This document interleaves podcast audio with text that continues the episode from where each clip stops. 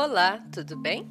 E no podcast de hoje vamos falar sobre 13 palavras que você fala, mas não conhece o significado. Você sabe o que é um jerico? Da ideia de jerico? E bugalhos, de alhos e bugalhos? Sabe identificar um joio entre joio e trigo?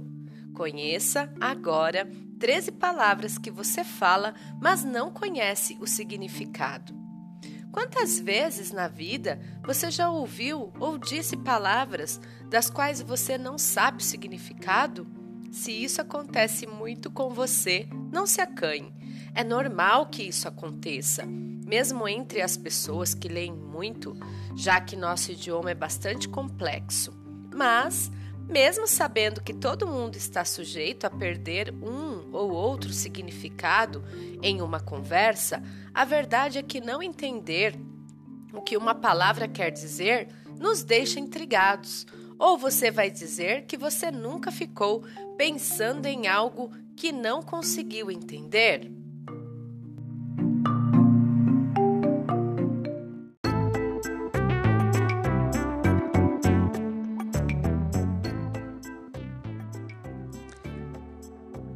A situação costuma ser ainda pior quando o termo do qual não conhecemos o significado faz parte de nosso dia a dia e está em meio a ditados populares e outras frases que todo mundo está cansado de usar. Quer um bom exemplo? Que tal então nos dizer do que se trata um bugalho? Ou melhor, defina a palavra jerico de ideia de jerico. Se embananou todo aí, não foi? A gente também. Mas depois da lista que vamos mencionar, com certeza este problema não será mais uma perturbação em sua vida. Bora lá?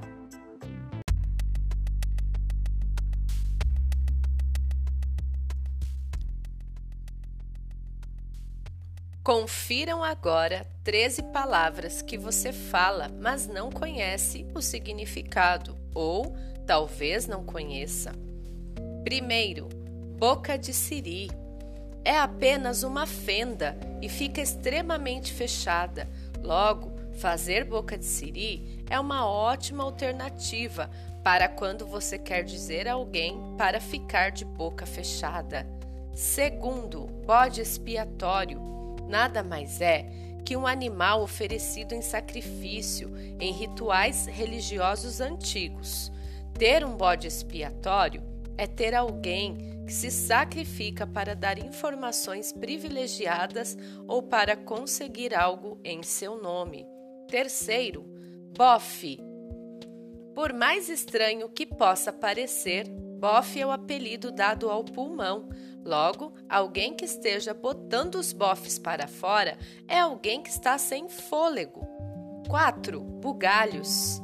Alhos, todo mundo sabe o que é, mas e bugalhos? Se você diz, mas não conhece o significado desta palavra, fique sabendo que se trata de nozes da galha de árvores, como o carvalho. 5. Caldeirinha. Quem já ouviu falar nesta expressão? Que vem de entre a cruz e a caldeirinha. Este é um dos instrumentos usados pelos padres nos ritos católicos e é onde se coloca água benta, borrifada no ambiente e nos fiéis, com esta espécie de colher em formato esférico.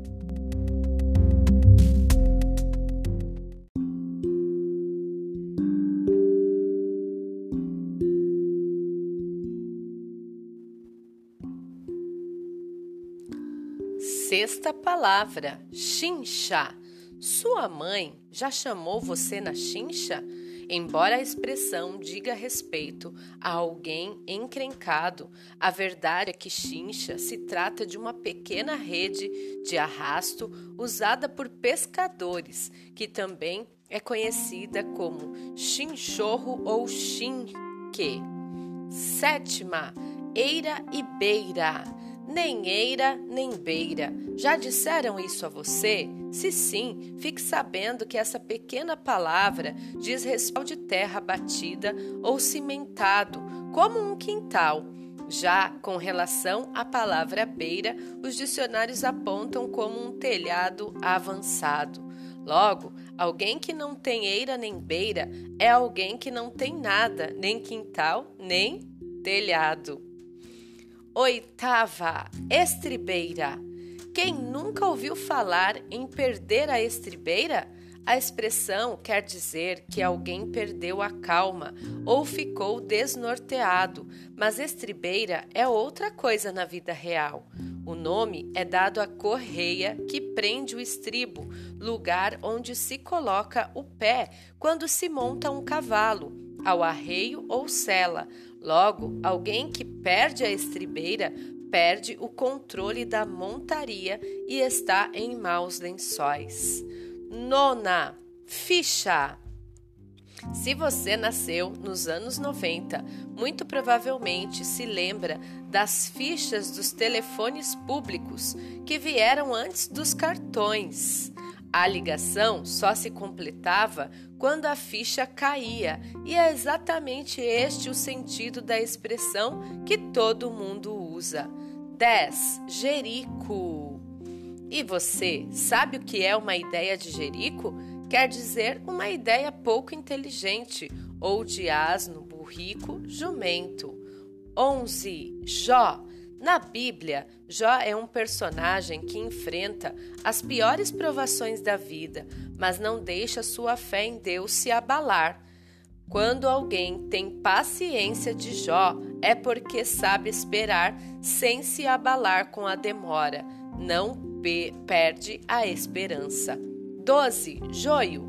Para quem não sabe, joio é o nome dado a uma planta gramínea, uma praga que se mistura nas plantações. É por isso que você precisa, às vezes, saber diferenciar o joio do trigo, entendeu?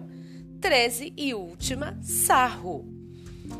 De forma geral, sarro é uma série de coisas nojentas. No entanto, de forma literal, sarro é o nome dado ao resíduo do tabaco, com nicotina e óleos, que fica no fundo do tubo dos cachimbos e piteiras. Agora, por que tirar sarro?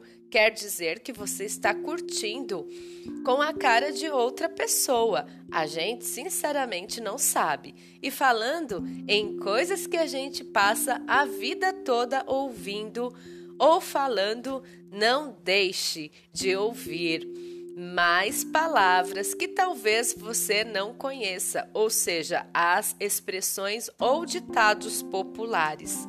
Até o próximo podcast.